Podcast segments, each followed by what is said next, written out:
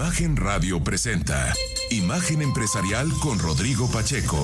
Inteligencia de negocios. Pues el viernes comenzó finalmente la tregua entre Israel y Hamas y bueno, pues con ello eh, finalmente se fueron liberando 54 rehenes por parte del grupo terrorista, mientras que Israel liberó a 117 presos palestinos que tenía eh, capturados. En el Foro Regional Mediterráneo que se lleva a cabo en Barcelona hace unos momentos hubo una conferencia de prensa en donde el ministro de Relaciones Exteriores de España comentó que Qatar, Egipto, Estados Unidos y la Unión Europea están trabajando para que se extienda la tregua por más días. Esto fue lo que dijo. Todos están trabajando, los cataríes, los egipcios, Estados Unidos, la Unión Europea, España, Palestina, todos estamos trabajando para que esa tregua se extiende un día, dos días, tres días más, no, no se sabe, pero lo más importante es seguir extendiendo esa tregua, porque extendiendo la tregua significa parar las matanzas. Bueno, por su parte, el encargado de Relaciones Exteriores de la Unión Europea, Joseph Borrell, destacó que haber logrado detener el conflicto por cuatro días fue un gran avance. Esto fue lo que mencionó. Now we have a recent agreement on a four-day truce and the release of civilian hostages. This is an important first step. We appreciate the role of Qatar, Egypt, and others in achieving it, but much more is needed to alleviate the dire situation in Gaza and to find a way out of the current crisis. Bueno, pues ahí menciona él que tiene un acuerdo reciente, una pausa de cuatro días y la liberación de rehenes. Este es un primer paso importante. Dice, apreciamos que Qatar, Egipto y otras naciones apoyaron para lograr esta tregua, pero se necesita mucho más para aliviar la situación en Gaza y lograr una salida de la crisis actual. Por otro lado, y en otros temas, le cuento que el eh, fundador y ex CEO de Binance, que es la plataforma más grande de criptoactivos, Changpeng Zhao, pidió a un juez estadounidense que le permita, más bien los jueces de Changpeng Zhao, eh, le pidieron a los jueces de los Estados Unidos que le permitan a su cliente, es decir, al fundador, regresar a los Emiratos Árabes Unidos antes de que sea condenado en Estados Unidos. Esto ocurre luego de que el empresario se declaró culpable de cargos criminales eh, eh, con, con, respecto a una investigación del Departamento de Justicia y el Tesoro de los Estados Unidos porque habría transferido, bueno, no él, obviamente, sino a través de su plataforma no tuvo los controles suficientes para evitar que eh, grupos terroristas como Hamas tuvieran acceso a dinero o incluso países altamente sancionados como Irán. No es un tema menor y no es menor el miedo que debe tener a ser arrestado. Recordar que a la nieta del fundador de Huawei, a Reng, eh, ella, Chu, ahora es la CEO, eh, la, la, detuvieron cuando estaba en tránsito eh, en Canadá. Eh, fue detenida a petición, obviamente, del gobierno de los Estados Unidos. En ese entonces era la CEO de la CFO, la directora financiera de Huawei, y fue detenida por que se habían realizado justamente Meng Wanzhou es el nombre de ella. había sido detenida por eh, supuestas transacciones con respecto a Irán. Entonces no es menor, por eso está pidiendo Changpeng Zhao eh, que lo dejen salir, pero pues no creo que eso vaya a ocurrir. A ver, ¿no? Es un tema más bien jurídico. Hablando de este tema, durante una reunión con estudiantes de Frankfurt, allá en Alemania, la presidenta del Banco Central Europeo, Christine Lagarde, compartió una historia sobre inversiones falladas en criptoactivos, en donde reveló que su hijo perdió el 60% del dinero que tenía invertido. Así lo explicó Christine Lagarde. By the way, I encourage you to really dig into the reasons why Binance has settled a claim with the federal supervision agencies for $3 billion. It's a settlement, and why BT has actually um, resigned from his position. It's quite telling. I was about to ask, like, have you had that talk with your son yet? I read somewhere that one of your sons invested also in crypto. Yes, I did. I, yes, I did. Um, How he, did that go? He, he, ignored me royally, which is his privilege, um, and he lost almost all the money that he had invested. It wasn't a lot, but he lost it all. He lost about 60% of it. So when I then had another talk with him about it, he reluctantly accepted that I was right. Me puedo imaginar que su hijo, cuando llegó ese día a casa, no le ha de haber hablado a su mamá porque pues, fue un balcón bastante fuerte. Y es que dice, los animo a que investiguen las razones por las que Binance tuvo que lograr un acuerdo con las agencias de supervisión eh, de Estados Unidos por 3 mil millones de dólares, que en realidad fueron arriba de 4 mil millones de dólares. Dice, es un arreglo porque sí tuvo que renunciar a su posición. Se refiere obviamente a esto que le contaba, por cargos criminales vinculados a que hubo grupos terroristas que hicieron transferencias a través de la plataforma y no tuvo los controles adecuados. Pero dice, es muy revelador. Y le preguntan, ¿ha tenido esta charla con su hijo? Porque uno de ellos ha invertido en cripto. Y dice, sí lo ha hecho, me ignoró en grande, cosa que es un privilegio, y perdió casi todo su privilegio, eh, ¿no? El que la haya ignorado y perdió casi todo el dinero que tenía invertido. No era mucho, pero perdió el 60% de ese dinero. Después tuve una conversión con él y a regañadientes aceptó que tenía la razón. Así que si usted, su, su hijo o hija no le hace caso, pues piense que ni a Christine Lagarde en temas de financieros, entonces pues nada, así es la vida, ¿no? Y, ni modo. Por otra parte, Lagarde habló sobre el euro digital y dijo que ella se encuentra del lado de los que creen que será una evolución positiva para el sistema financiero y que los bancos se verán beneficiados por esta evolución, esto dijo. Is it more of an opportunity or more of a threat? I'm definitely in the camp of those who say that it's an opportunity, including for banks. Uh, in, in the work that we have done uh, so far, within the euro system. Banks are some of the financial intermediaries who will be um, distributing the digital euro. We at the ECB are not going to open a bank account for the 360 million Europeans. We, it's not our business. We don't know how to do that. We don't manage relationships. Es interesante, ahí menciona algo que es clave, dice con respecto al euro digital, que hay que distinguir porque no es criptoeuro, digamos, sino euro digital. Y en ese sentido dice, yo estoy del lado de los que piensan que es una oportunidad, incluyendo para los bancos, en el trabajo que hemos hecho en el sistema euro, los bancos son algunos de los intermediarios financieros que van a distribuir el euro digital. Nosotros en el Banco Central Europeo no vamos a abrir una cuenta para los 360 millones de europeos, porque se podría, ¿no? Es, no es nuestro negocio, no sabemos cómo hacer eso y manejar la atención. Por otro lado, destacó que mm, eh, la batalla continúa en materia de inflación, esto dijo. The battle is not over. And we're certainly not declaring victory. But if you look at um, the progress that has been made, and if you look back to the highest reading of inflation that we had a year ago in October, in the euro area, not specifically in Germany, but in the euro area, it was 10.6. We're now down to 2.9. And I'm talking here about what we call headline inflation, which includes all the items that people purchase Bueno, pues ahí justamente dice que la batalla continúa, no estamos declarando una victoria, pero sí hay un progreso que se ha hecho y el nivel alto de inflación que alcanzamos hace un año en octubre en la zona euro, no específicamente en Alemania, donde llegó a 10.6%, ahora estamos en 2.9% y estamos hablando de inflación que incluye productos que las personas compran para su vida diaria. Dice ella, creo que esto es eh, progreso y bueno, pues ahí lo que menciona Christine Lagarde, la presidenta del Banco Central Europeo, la banquera central de Europa, eh, interesante, ¿no? Lo del hijo, pero también pues que finalmente la inflación va cediendo, a pesar de que obvio las presiones energéticas no amainan, vinculados por supuesto a la invasión de Ucrania por parte de Rusia. Bueno, mire, antes de ir al corte, estamos muy tristes en Grupo Imagen y lamentamos el sencillo, el sencillo, sensible fallecimiento de nuestro compañero Marcos Guzmán Rojas.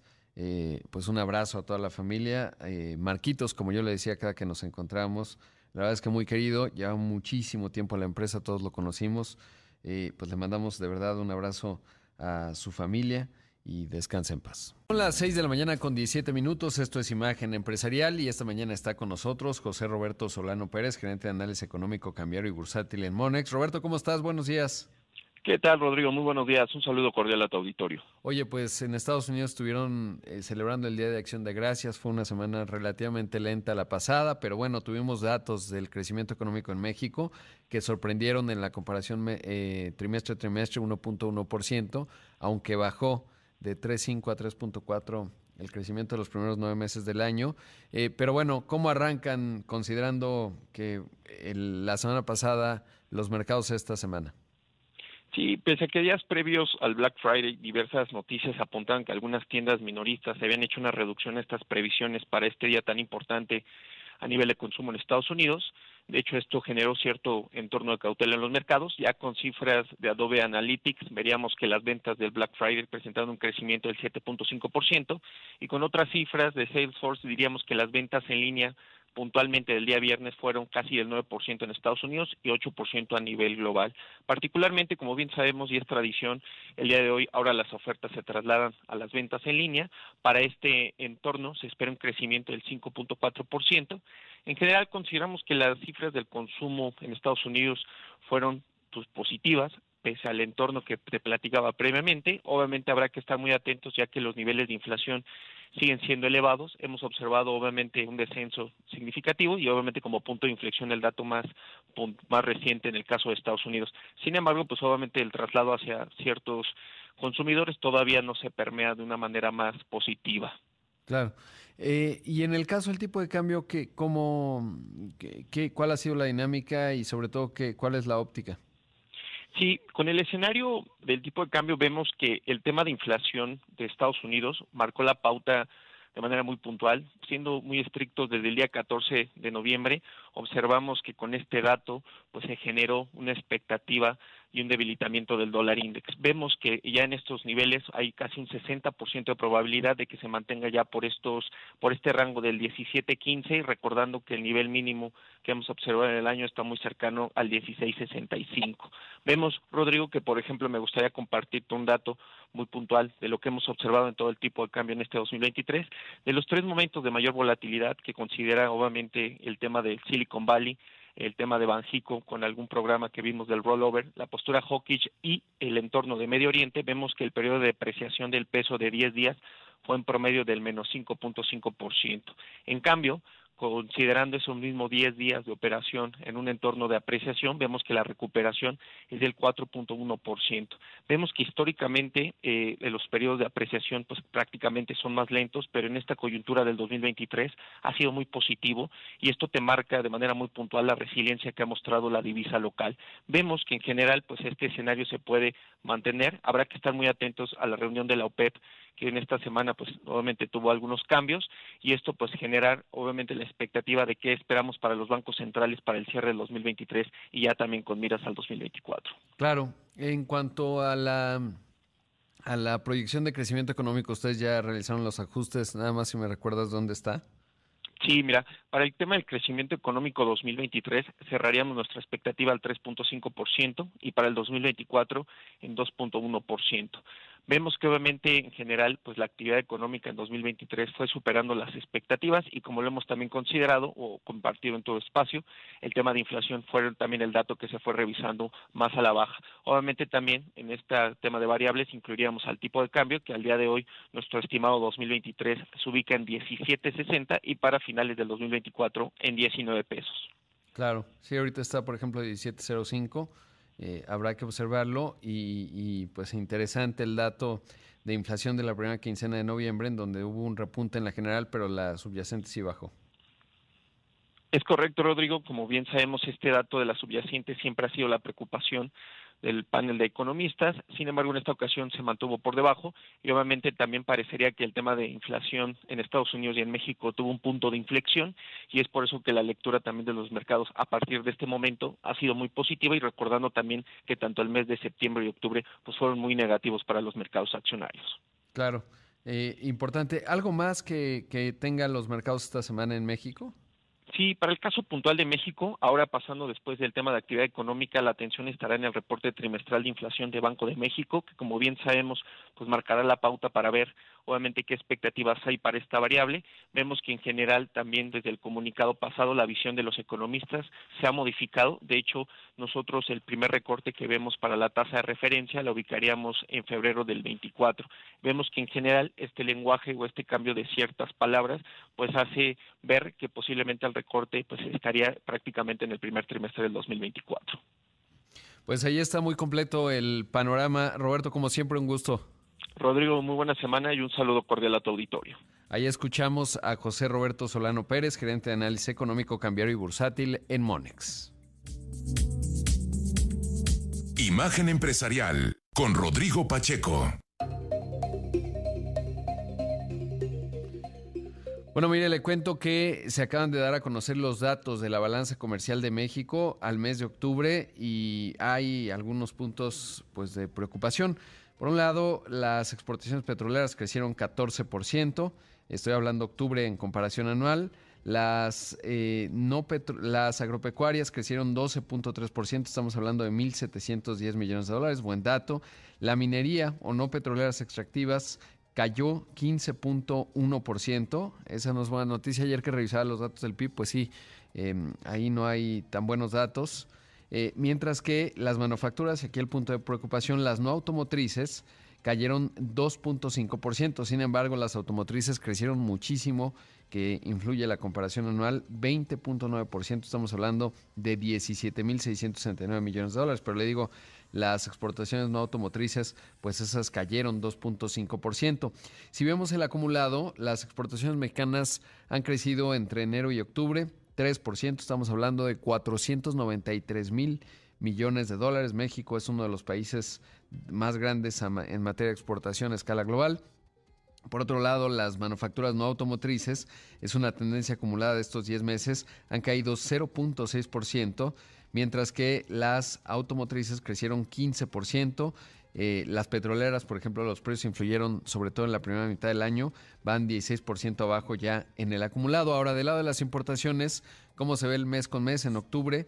Bueno, pues ahí, por ejemplo, los bienes de consumo petroleros de gasolinas cayeron 15%, mientras que los bienes de consumo no petroleros, que nos dice justamente mucho cuál es el ritmo de consumo, crecieron 29%, es un buen dato, mientras que las importaciones de bienes de capital crecieron 19%, también es un buen dato. Y en total tenemos un leve déficit comercial de 252 millones de dólares en el acumulado. Las importaciones crecieron 0.6% y las de bienes de consumo no petroleros crecen 23%. Ha sido un buen año en términos de consumo para México, también para bienes de capital. Y es que lo que platicamos hace un momento con Roberto en términos de la fortaleza del dólar, más bien del peso frente al dólar, pues hace que muchas empresas han aprovechado justamente para comprar eh, maquinaria, equipo, etcétera. Así que es lo que se está observando. También se están dando a conocer los datos de eh, el empleo. Mire, la tasa de desocupación se ubica en el tercer trimestre en 3%. Estamos hablando que hay 1.825.000 personas en, en desocupación, 214.000 menos que en el eh, tercer trimestre del año pasado. Eh, como siempre, bueno, pues uno de los temas importantes es el sector informal que se mantiene por encima, ahora le digo exactamente, está en 55%, nada más que de momento no lo estoy encontrando, así que ahorita le digo dónde está. Pero bueno, hay otros datos también, que, ah, mira, ya le encontré informalidad laboral, 54%, ahí se ubica, no, 56%, perdone usted, no, 55%, como siempre está, exacto ahí en 55%, es que está viendo la de mujeres que es más alta que la de hombres, pero bueno, luego le cuento más datos del reporte trimestral de empleo. Vamos a hacer un corte, esto es Imagen Empresarial, regresamos en un momento con más. Ya son las 6 de la mañana con 32 minutos, esto es Imagen Empresarial y me da mucho gusto saludar esta mañana a Jonathan Heath, subgobernador del Banco de México. Jonathan, buenos días, gracias subgobernador por la entrevista. ¿Qué tal? Muy buenos días. Eh, eh, bueno, pues, comenzaría con el dato más reciente de la inflación de la primera quincena eh, de octubre. Por un lado, vimos que la inflación general pues tiene un aumento, sube a tasa anual a 4.32%, sin embargo la subyacente sí mantiene la tendencia descendente. Ah, ¿Cómo, ¿Cómo entender, cómo explicar esta dinámica y qué implica? Bueno, este, la inflación llegó a su pico en agosto, septiembre del año pasado. Y a partir de ahí venido bajando sistemáticamente. Lo que lo ha realmente empujado para abajo, lo que lo ha, lo, lo, que lo ha jalado, es el componente no subyacente, que es el conjunto de precios que sabemos que son muy volátiles, pero que también no, este, su formación no obedece a una interacción normal entre la oferta y la demanda un conjunto de precios cuya formación obedece a otro tipo de factores. Y en este último año tuvimos mucha suerte que esos precios bajaron y bajaron rápidamente. fueron el gas CDP, que, que bajó bastante, eh, también algunos otros energéticos, la gasolina sabemos que no aumentó, y pues últimamente también los precios de algunos productos agrícolas, etcétera, pues habían comportado, se habían comportado a nuestro favor. Sin embargo, este tipo de precios, igual como suben mucho, de repente bajan mucho. En este último año bajaron mucho y ahora sabemos que van a estar subiendo. En los últimos 20 años, este conjunto de precios, los no subyacentes, han promediado alrededor de 6%. Y ya estábamos previendo desde hace tiempo que lo más seguro es que para fin de año estos precios iban a empezar a volver a subir y ya no iban a ayudar a que la inflación general pudiera bajar con tanta facilidad. De aquí en adelante esperamos que los no subyacentes sigan subiendo. Y el reto se hace un poco más, más complejo, porque eso significa que los precios subyacentes tienen que bajar más para asegurar que la inflación general sigue bajando. Y ese es el reto principal que nos, que nos enfrentamos en el 2024. Claro.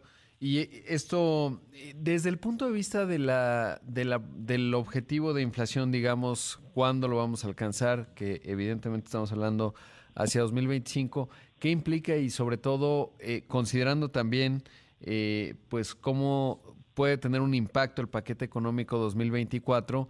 Eh, ¿qué, ¿Cómo se plantea, digamos, la evolución de la inflación considerando estos dos componentes, ¿no? El que la parte no subyacente está teniendo una zona de resistencia y por el otro lado, evidentemente, pues una primera mitad del próximo año en donde hay un montón de gasto vinculado, obviamente, pues al proceso político que tenemos, etcétera.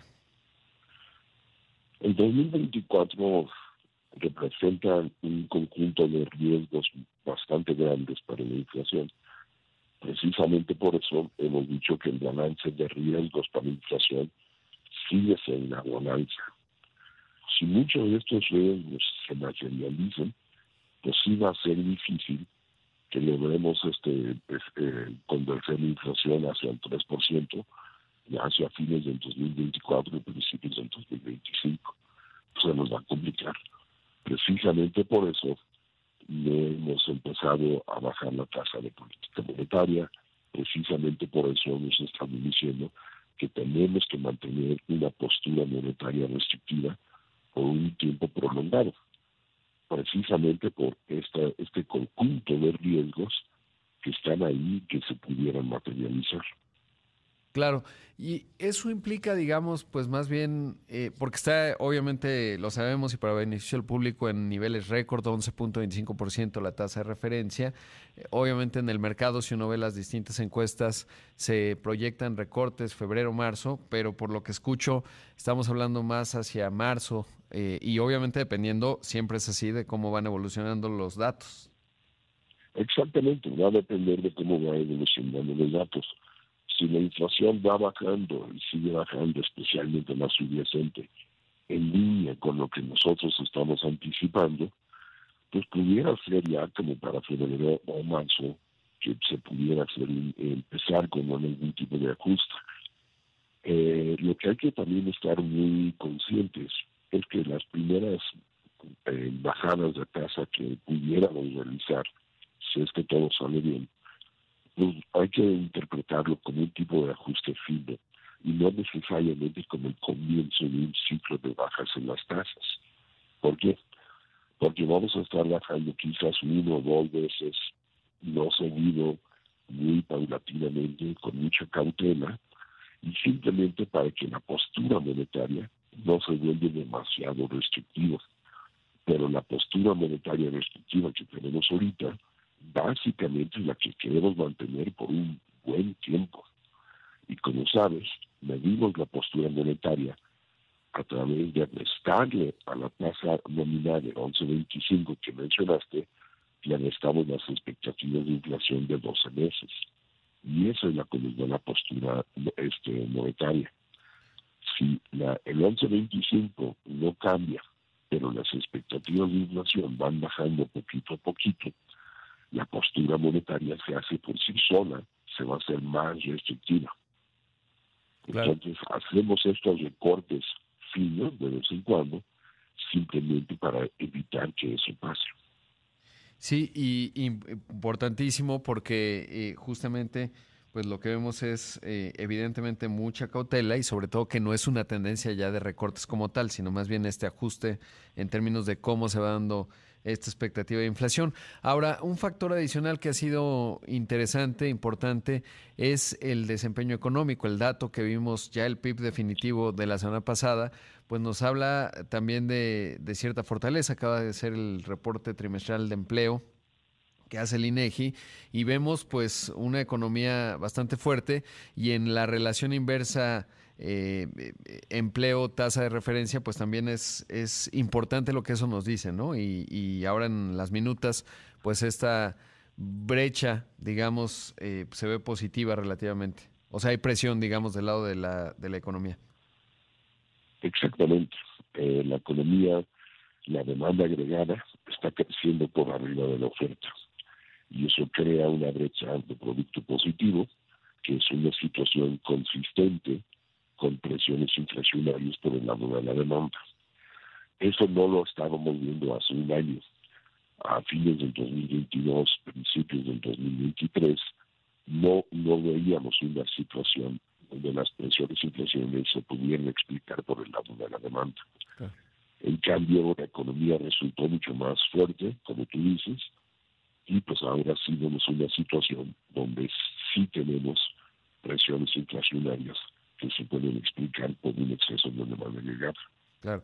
Su gobernador, eh, le quiero pedir la bondad de su tiempo porque tengo que hacer un corte, pero platicar un poco de esto que ha ocurrido con la economía, sobre todo porque si reviso la encuesta del Banco de México que se publicó el 1 de noviembre del año pasado, los analistas proyectaban para este año un 1% y tiene que ver en parte con Estados Unidos, pero quiero escuchar y que nos cuente su, su explicación al respecto.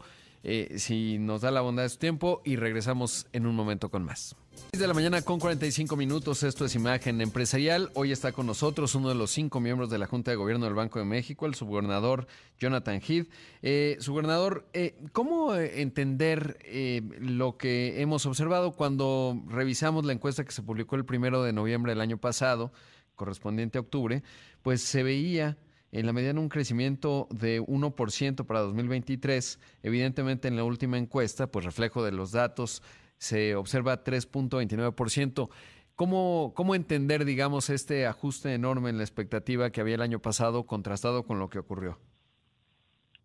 Bueno, yo creo que son dos factores principales. El primero, ya lo había mencionado, que en aquel entonces se esperaba eh, que la economía de Estados Unidos es que se empezara a desacelerar. Incluso había la posibilidad de que pudiera entrar en una recesión. Ante ese escenario, pues se creía que nuestras exportaciones no iban a crecer tanto y por lo tanto tendríamos un crecimiento bastante bajo, alrededor del 1%. Sin embargo, Estados Unidos nunca entró en recesión, incluso su economía pues ha mostrado bastante fortaleza en, lo que da todo el año y va a terminar creciendo pues mucho más de lo que se había anticipado. El segundo factor fue la inversión privada. Eh, ahora especialmente que el INEGI hizo su cambio de base para las cuentas nacionales, pues nos dimos cuenta que la inversión privada creció en promedio 6.2% en los últimos tres trimestres de los cuales tenemos información, el último del 2022 y los primeros dos del 2023. Este crecimiento, fortaleza de la inversión privada, no se había visto en la economía mexicana en más de 20, 25 años. O sea, realmente no habíamos visto un empuje de la inversión privada, especialmente en la construcción no residencial y la compra de maquinaria y equipo, con un dinamismo con lo, con lo que le hemos observado este año. Y esos son los dos factores que explican el hecho de que el crecimiento de la economía mexicana podría terminar este año creciendo incluso 3.4, 3.5%, este, pues con mucha facilidad. Claro, sí, ya prácticamente nos quedan los últimos dos meses, es temporada fuerte en la parte de consumo. Ahora, la inversión privada, eh, bueno, hay dos factores, ¿no? En la parte de construcción no residencial. Evidentemente hay proyectos muy grandes eh, que tienen que ver con la inversión pública en temas de construcción, pero que obviamente en la parte privada supongo que se refleja, saber si eso es así. Y la otra, el famoso reordenamiento de cadenas de suministro, el nearshoring, ¿qué tanto pudiese explicar esta tendencia que no veíamos hace 20, 25 años? Tanto la inversión pública como la privada están creciendo, pero realmente no se ve que, sean complementarios ahorita. Ah. Porque si vivimos este crecimiento a nivel regional, vemos que la mayor parte de la inversión pública está creciendo en el sur-sureste y está relacionado con las obras insignias de este gobierno. Sin embargo, si analizamos la inversión privada, vemos que su impulso mayor es en el norte del país, en las zonas que están más este, identificados con posibles proyectos de nearshoring, con una ampliación de una infraestructura para mantener la capacidad exportadora, etcétera. Y entonces podríamos decir que la inversión pública es posiblemente por estas obras insignias del gobierno, pero la inversión privada se está alimentando fundamentalmente por oportunidades de nearshoring. Y en esa parte, ¿qué tanto el, la fortaleza que ha mostrado el peso frente al dólar, que en parte es debilidad del dólar, pero sin duda cuando uno ve las divisas de otros países emergentes, sí destaca un tanto el peso, eh, como factor de dos cosas, lo que antes era el famoso, o bueno, sigue siendo el pass-through, pero ahora en efecto positivo, y esta otra parte que esta fortaleza quizás está explicando mucha mm, inversión en bienes de capital. Pues sí, si vemos la de, la parte de maquinaria y equipo eh, que se está este, utilizando en la inversión privada, vemos que la mayor parte sí es el componente importado. Entonces yo creo que ahí para, para ese componente muy específico sí se está aprovechando eh, mejor el, tipo de cambio. Sin embargo, en la parte de la construcción no residencial, pues no no creo que sea el caso. ahí sí estamos hablando de la expansión principalmente yo pensaría de parques industriales este, y ese tipo de, construcciones.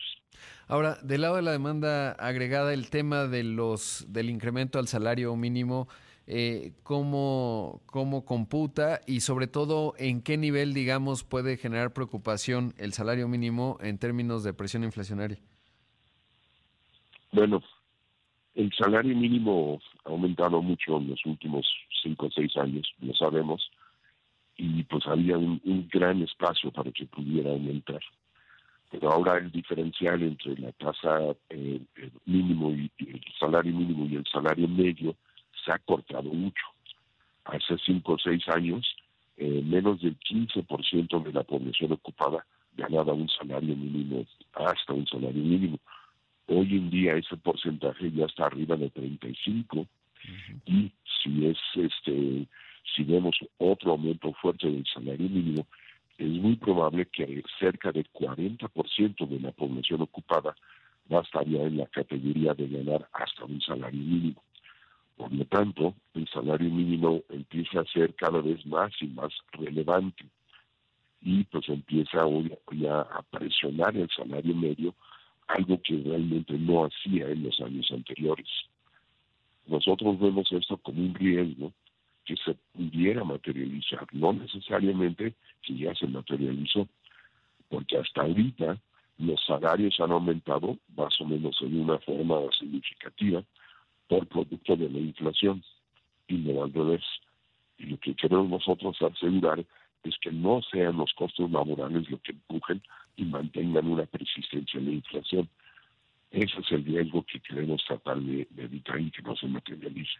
Claro, y, y es importante ahora eh, no saber exactamente cuál sería lo óptimo en esa parte, pero digamos más o menos cuál pudiera ser el, el, el aumento en donde no se prevé que se dé esta, o sea, ¿cuál sería imprudente, digamos, desde el punto de vista de lo que estamos hablando, en términos de que sí pudiera manifestarse con mayor probabilidad? No tengo un parámetro mm, en, mente, sin embargo, sí pensar que el, aumento pudiera ser un poco lo que se ha estado platicando que se ha visto que los medios se están manejando, que es alrededor de 20 o incluso hasta un poco más, pues ya empieza a calar, empieza a ser ya muy importante. Hay que recordar ahorita que tenemos mercados laborales muy apretados. La tasa de desempleo está en su nivel más bajo desde, desde que existe la encuesta del ENOE. La masa salarial real, medido con los datos del Seguro Social, han estado aumentando a niveles que nunca habíamos visto antes y muchos de los empresarios en casi todas las regiones del país se están quejando de una escasez de mano de obra tanto calificada como no calificada. Entonces, pues es hasta cierto punto lógico pensar que si hay una escasez de mano de obra, pues los salarios tienen que subir. Claro. Sí, y además, bueno, y está la parte que no forma parte del fenómeno de los precios, pero que sí es importante desde el punto de vista de la estructura y que tiene que ver con la política monetaria por el retraso que tiene México, que es el componente informal, que pues viendo el dato de hoy, eh, pues no se modifica, ¿no? Sigue siendo bastante persistente. Nos decía Santiago Levy en entrevista recientemente eh, a Pascal y a mí que eh, pues subsidia el salario formal, bueno, el, empleo formal al informal y esa parte estructural de la economía parecería que sigue siendo persistente. Definitivamente, tenemos muchas cosas que están como que muy asociados, que es la baja inclusión financiera, el alto grado de, informalidad, la, la, poca penetración este, crediticia que tenemos y todo esto pues está en una estructura de una economía con una profundidad financiera pues no, eh, no muy elevada. Y entonces pues tenemos un sistema financiero, un sistema bancario mucho más pequeño en términos de la economía que muchos otros países y no presente en muchos sectores de la economía donde está, donde está la, la informalidad y la inclusión, este, la falta de inclusión financiera. Todo eso hace que la política monetaria pues, sea un poco menos efectiva o tarde más tiempo en tener la eficacia que pudiera tener en otros lados. Claro.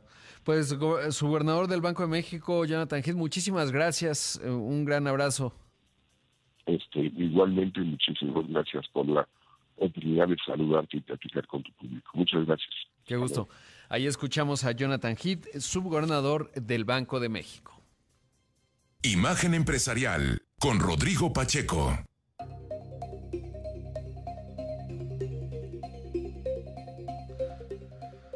Pues bueno, mire, eh, ahí escuchamos al, al subgobernador Jonathan Heath justamente mencionando pues el, em, eh, los, el nivel de salario, eh, pues interesante. Eh, esto que, ya mencionaba él, en cuanto a que hay eh, pues prácticamente 12 millones 569 mil personas que tienen hasta un salario mínimo y hasta dos salarios mínimos 16 millones 280 mil. Estamos hablando prácticamente el 70% que tiene que ver con el fenómeno del ajuste y bueno, pues ya nos decía él el efecto que esto tiene. Pero bueno, llegamos al final de una edición más de Imagen Empresarial. Como siempre, agradecerle mucho que me haya acompañado.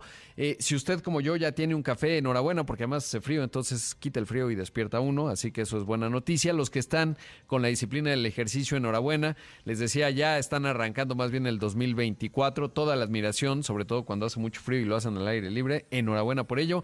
Quédese con Pascal Beltrán del Río, que tiene mucha y útil información que usted necesita escuchar. Él está transmitiendo desde Guadalajara. Soy Rodrigo Pacheco, lo veo en los distintos espacios de Imagen Radio, también Imagen Televisión en un momento con Francisco Sea. Que tenga un excelente día, un gran, un gran inicio de semana ya. Estoy pensando en el viernes, pero no. Eh, así que excelente día para usted, excelente lunes.